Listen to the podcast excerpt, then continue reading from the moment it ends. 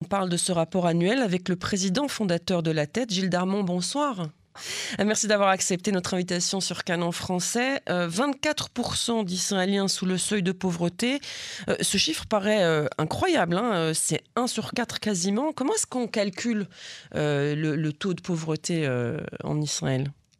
Alors en fait, euh, la, définition de, la pauvreté est un exercice extrêmement euh, complexe au bout du compte. Mm. Aujourd'hui, la référence, euh, c'est ce qu'on appelle le, taux de pauvreté, qui est un, indice qui a été utilisé, qui est toujours utilisé par le Bitoire Leumi, et qui a pour mérite essentiel de nous permettre de comparer ce qui se passe en Israël et ce qui se passe dans les autres pays.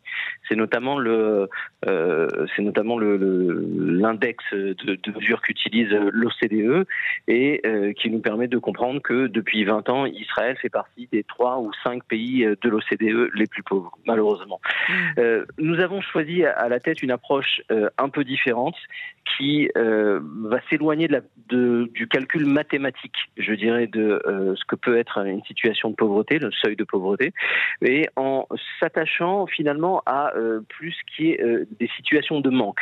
Nous avons défini cinq domaines qui sont euh, la santé, euh, l'éducation, euh, le logement, l'insécurité alimentaire et la cherté de la vie. Et à partir du moment où on a pour chacun de ces index-là construit une, mesure particulière. Dès que vous êtes dans une situation de manque dans trois de ces facteurs-là sur, sur les cinq, eh bien, on considère que vous êtes dans une situation de pauvreté. Ça évite en fait l'écueil du fait que euh, euh, si vous utilisez le seuil de pauvreté du bitoire Lomi, si vous gagnez 10 shekels de plus que le seuil de pauvreté, eh bien, mm. vous n'êtes plus considéré comme pauvre. Et, c'est ce qu'on a essayé euh, de, compléter, en fait, je dirais. Je pense que les deux rapports se complètent, le travail du bitoire Lomi et le travail de la tête. Malheureusement, les chiffres que nous observons sont, sont, catastrophiques. En fait, depuis 20 ans, la population de, personnes en, situation de pauvreté en Israël a pratiquement été multipliée par deux, alors que la population générale d'Israël a, elle grandi de, de 50%. Donc cette situation terrible où d'un côté euh, nous sommes, euh, euh, je dirais, à l'apogée économique ou de richesse de l'État d'Israël. Jamais la puissance économique d'Israël n'a été aussi importante. Et de l'autre côté, ce rapport alternatif qui vient montrer que le nombre de pauvres en Israël n'a jamais été aussi élevé. Hmm. Comment on va rejoindre ces deux ces deux extrêmes de la société israélienne, que sont la Startup Nation et la Soup Kitchen Nation, cette réalité que vivent ces 698 000 familles au quotidien en Israël. Hmm. Alors, je, vais être un petit peu, euh, je vais jouer un petit peu l'avocat du diable. Certains estiment que les chiffres de la tête sont largement exagérés euh, et que, euh, en fait, ce rapport se base sur des données de l'OCDE qui ne sont pas adaptées à la réalité israélienne. Vous leur répondez quoi? Bah, D'abord qu'on n'utilise pas les données de l'OCDE, donc effectivement, ils ont raison dans ce cas-là. les données de l'OCDE font pas partie du corpus scientifique qu'on utilise pour mettre en place euh, cette, euh, étude. Euh, la deuxième chose, en fait, on a, on a fait les choses très simplement. On a été voir le le centre de recherche en sciences sociales le plus performant en Israël. On a été voir le, euh, le, centre de collecte de data, la, société de collecte de data la plus performante en Israël. On a euh, mobilisé une centaine de euh, second cycle doctorat en sciences sociales autour du projet et on a demandé à une dizaine d'experts, y compris les gens qui, qui travaillent autour des sujets d'évaluation de pauvreté avec le Bitouar Leomi, pour, je dirais, regarder et creuser en profondeur ou construire ce dossier-là. Et c'est cette unanimité qu'on a construit avec ces gens-là, donc les meilleurs experts en Israël, qui a donné naissance à ce, au rapport alternatif sur la pauvreté. Alors, comme ce n'est pas une science exacte, mm. euh, je comprends euh, euh, le, le, dialogue et la, la réflexion qu'il y a autour des, des données qu'on met sur la table, parce qu'on prend position sur certains arbitrages qu'il faut faire sur le choix des données bien évidemment, mais que, vous savez, au bout du compte, si euh, le Bitoire Clomi parle de euh, 1 900 000 personnes et que la tête va parler de 2 600 000 personnes, alors c'est quoi la vraie question?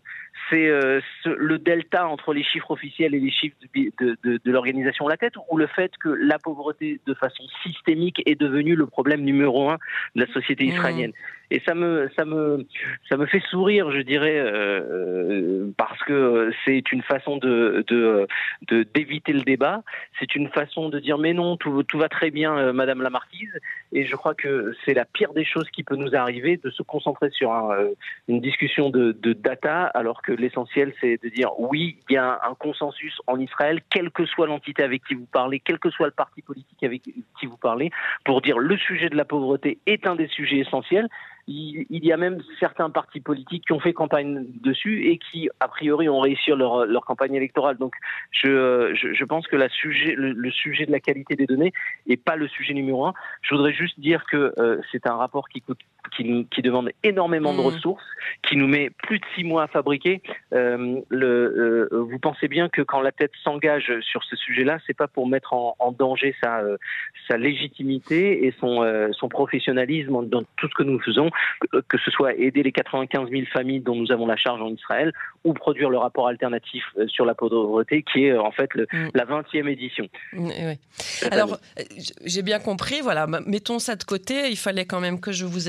expose les, critiques, donc vous avez très bien répondu. Oh, elles sont quand même ultra minoritaires, elles sont le fait de une ou deux personnes, il ne faut pas... non, bien sûr, mais je crois que c'était important, c'est important aussi d'entendre vos arguments sur ces critiques. Alors, on va revenir justement à ce rapport.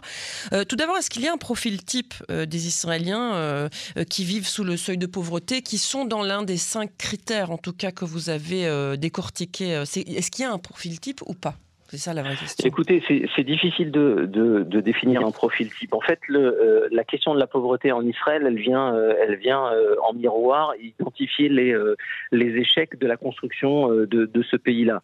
Alors que ce soit, que ce soit je dirais, la, considération vis-à-vis -vis des personnes âgées.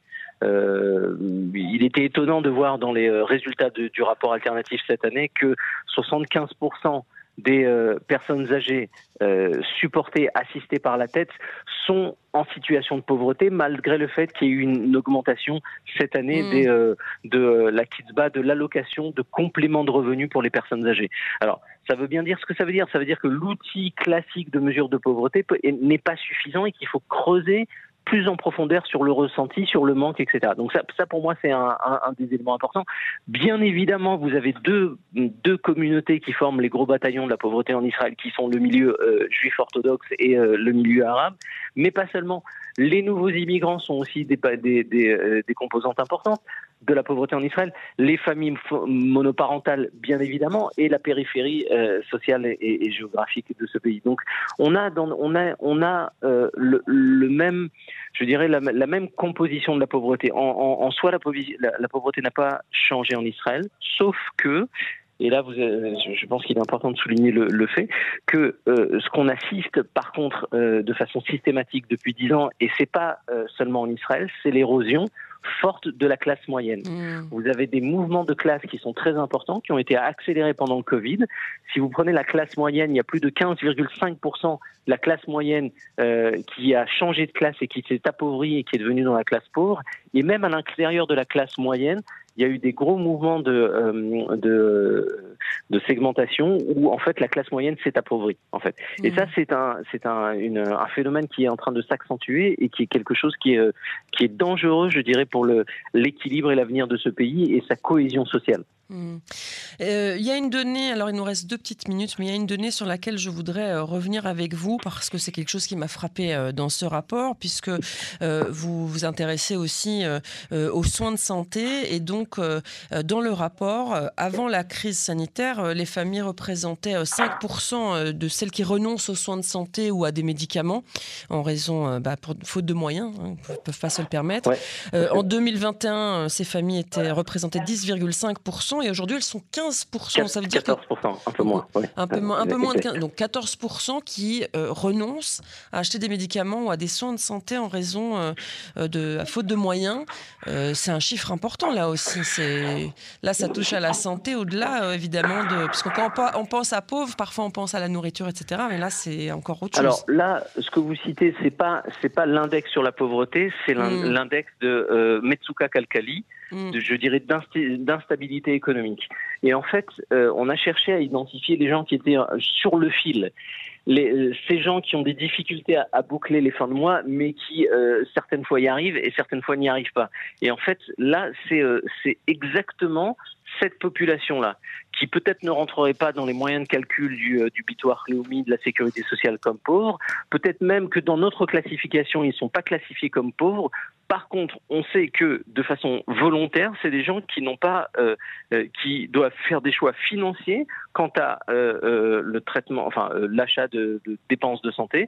on a aussi l'indicateur sur les dépenses alimentaires sur le fait de pouvoir rembourser ses dettes et de payer ses factures. Donc on a essayé de tâter la température de, de cette population en, difficulté et en fait on s'est aperçu que il y a à peu près 138 000 familles en Israël qui sont encore des victimes du Covid je dirais, l'aspect social du Covid. Et l'année 2023 sera probablement compliquée à gérer pour ces gens-là parce que l'augmentation significative du coût de la vie va forcément faire basculer une partie de cette population vers la pauvreté. Et il est à craindre que les chiffres de la pauvreté soient plus importants l'année prochaine si jamais ce basculement euh, prend des proportions euh, trop importantes et si euh, le coût de la vie n'est pas maîtrisé en Israël. Merci beaucoup Gilles Dermont de nous avoir consacré ces quelques minutes pour nous expliquer le rapport annuel alternatif de l'organisation dont vous êtes le président fondateur La Tête. Si les auditeurs veulent aider l'organisation à aider les Israéliens en difficulté, il suffit de vous chercher sur Google La Tête, L-A-T-E-T. Merci beaucoup, une bonne soirée à vous. Merci à vous, une bonne soirée.